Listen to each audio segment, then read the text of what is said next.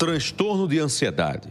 Paraibanos e paraibanas, a doença que abateu e tirou dos palcos Wesley Safadão é mais comum do que se imagina. O Brasil é líder no mundo em prevalência. Pelo menos 10% da população tem diagnóstico de ansiedade.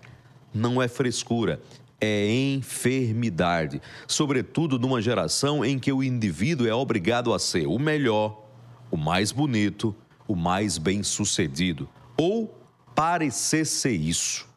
O famoso artista admitiu o esgotamento e reconheceu uma realidade inevitável: o ser humano tem limites.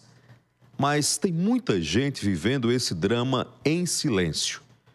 São pessoas que muitas vezes você pode reconhecer bem aí ao seu lado, ou mesmo diante do espelho.